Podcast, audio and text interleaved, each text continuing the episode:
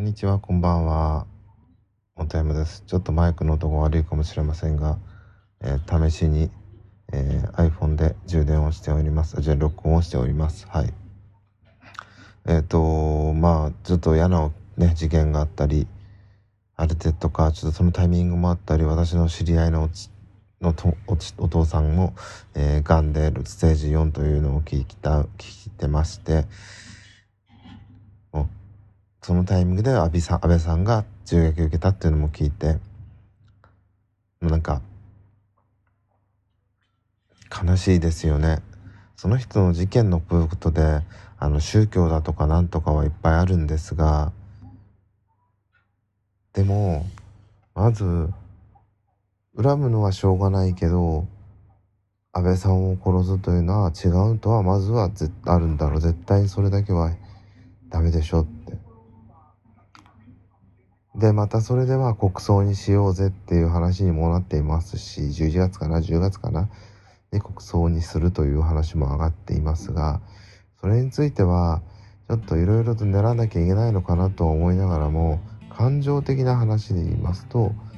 あまりやるべきではないんじゃないかなというふうな感想はです。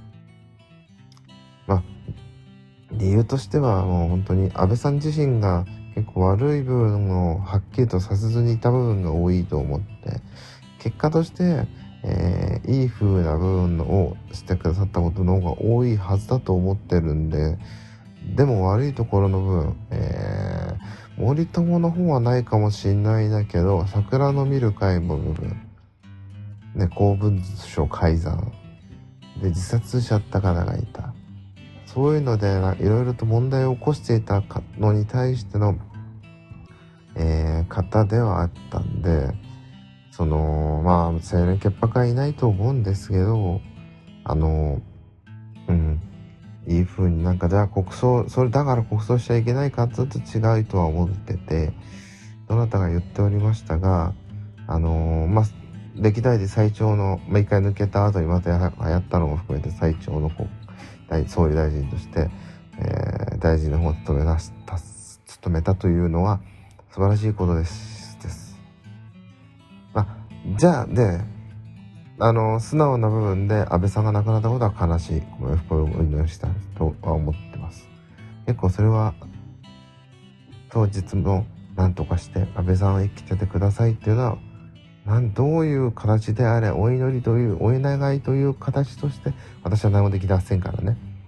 ぐらいしか分かりやすい行動としてはしませんでしたが思ってましたが。であの安倍さんが生きることで、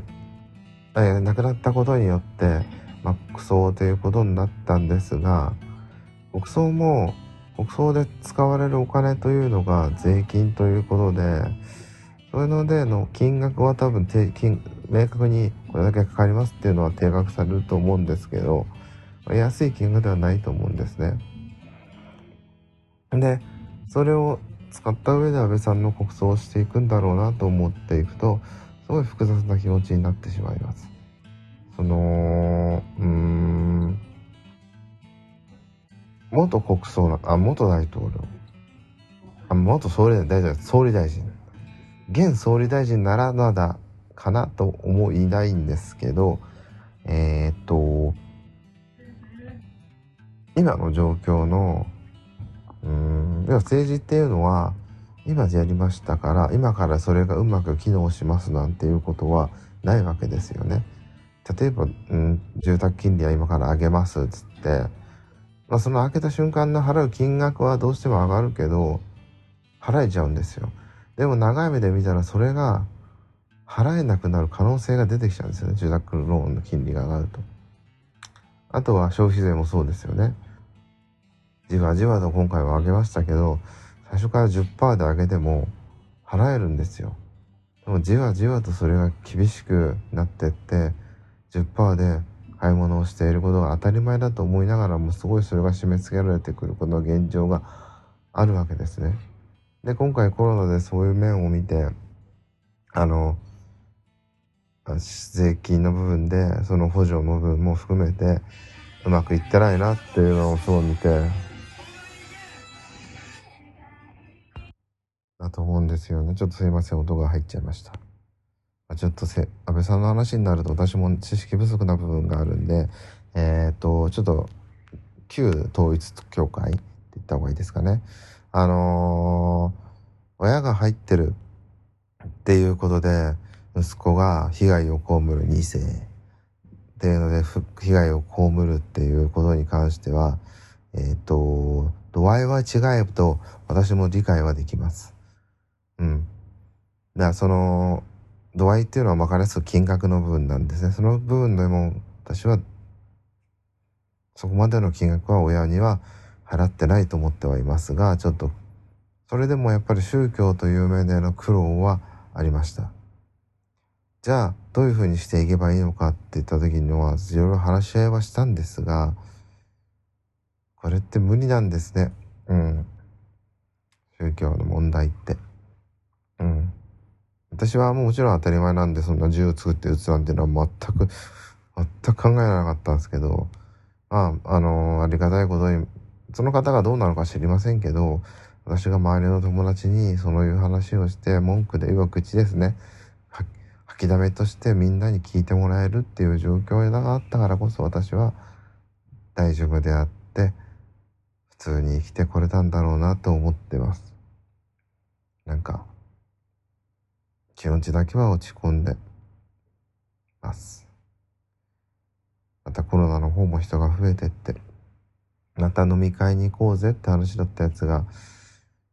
おじゃになるんだろうなって一個あって、会社でもやっと全体で飲めるんだろうなっていうのも、おじゃになっちゃう雰囲気が今出てるような状況です。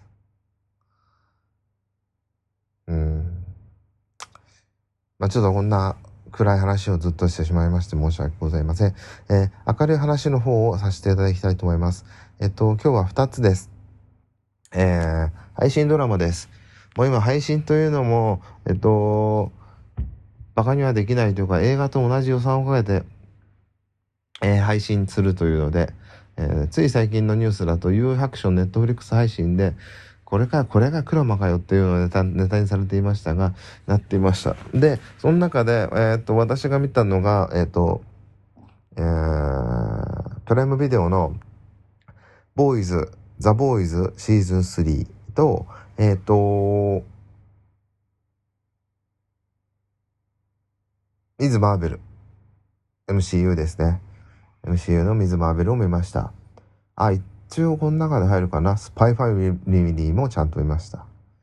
でスパイスパイファミリーについて一旦区切りで、また 9, 9月あ、10月からやる予定なんですよね。で、見ました。で、あの、なんだっけ。スパイファミリーはまあ説明いらないか。順々に言ったら大変ですけど、とりあえず今の疲れた私の心には超響く素晴らしい作品だと思って、一個一個の全員のキャラクターや、えー、なんだっけ、黄昏、えー、名前が出てこないあの人、お母さん役。あの3人がすごいいいキャラクターで、犬はね、これから出てくんだろうなと思いながら、そこを楽しみにしていきたい、見ていきたいなと思ってます。うん。で、まあ、そんなんだよね。スパイアムで、いや、まあ、そのぐらいなんですよね。で、次が、えー、ボーイズ、ザ・ボーイズシーズン3。これはね、うん、まあ、相変わらずのゲスさなっていうのは分かってたんですけど、なんかボーイズ2よりは面白いっす。なんか、距離が、今までのボーイズより距離が近いのかなってボーイズたちと、あのー、セブンなんだっけ？あの、あのスーパーヒーローたちの関係が。で、まさかのボーイズ側もスーパーヒーローの能力を使えますぜっていうその、能力を手に入れて戦う。で、どう見たってキャプテンアメリカのやつが出てきて、そいつをどうするかとか。なんだろう。で、ホームランダーの生い立ちがわかるとか。なんかすごい、普通に、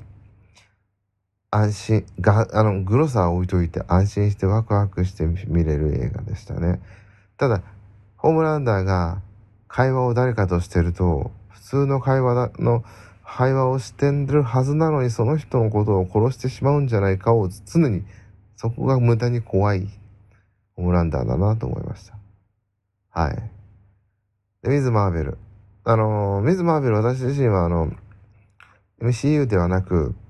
スクエニが2年ぐらい前に出したんですよね。あのー、課金問題でちょっと売れなかったんですけども、私も買ってやったんですよ、プレスの方のやつ。で、主人公はその時もミズ・マーベルで、あのー、ルフィみたいにゴム人間のキャラだったんですけど、今回ドラマ版はちょっとそのゴムゴム人間をちょっとやめて、なんつうんですかね、結晶みたいなものを利用して自分の体に巻きつけて利用するみたいなんですかね。だからいや、結果としてはゴム人間になるんですけど、とってもなんか独特な動きをして敵を倒すっていうので。なんかあとは、もうこういうのにありがちな、その世代の人たちの、ね、大学？大学じゃないや、高校か。高校での生活で、自分がそういう能力を得てしまった。まあ、アベンジャーズ大好きな女の子はそういう能力を手に入れてしまった。入れてしまって、どうしよう。いや、明るい子だから利用する。それを使って人を助けをするんだ。そしたらもう、人助けをする相手が、世界を滅ぼそうとしようとしてた人たちだったっていうので、やべえってなって、奮闘してとかでもなんかね、うん。言うとなんか、まあ、話としてはもう、堂々で、うん、安心して見れました。キャッキャキャッキャ言いながら見れますね。で、エンドクレジットポストクレジットだ。誰が出んだろうなって、今までの MCU のナイト、名前だからナイトランタラってやつは出てきませんでしたし、うん、その前なんだ。その前がないのか、逆に。だから、今回出てくんのかなと思ったら出てきましたね。あの、キャプテン・マーベルが。うん。だからね、キャプテン・マーベルでして、マーベルズっていうシリーズが今度、えー、今年の暮れ来年の頭とかで始まるんで、そしたらまたよ4人じゃない、見たら、あのー、誰がいいんだったっけな。えー、っ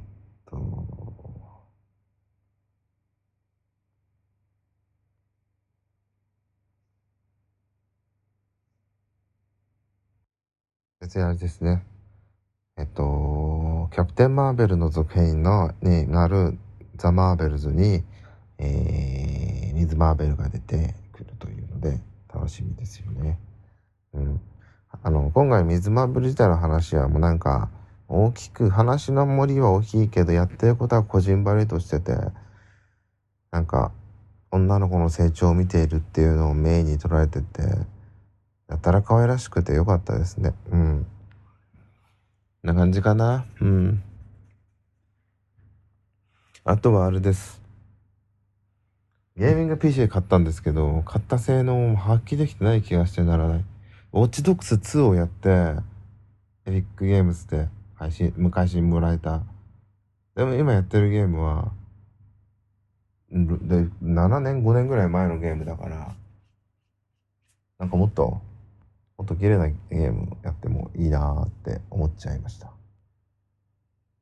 ね。だから、そのために Xbox36 やれ Xbox ゲームパス入ってもいいのかなってちょっと思ってて。まあ別に買っただけで満足するっていうのもあるし、ゲームができないわけではないんでいいとは思ってるんですが、まあこんな風な感じで。まずゲームだけがパソコンじゃないんで、いろんなゲーム、あの、それ以外のこともいろいろできるんで、それでもいいかなって思っては。はい。そんなんです。はい。ってことで、サクッと。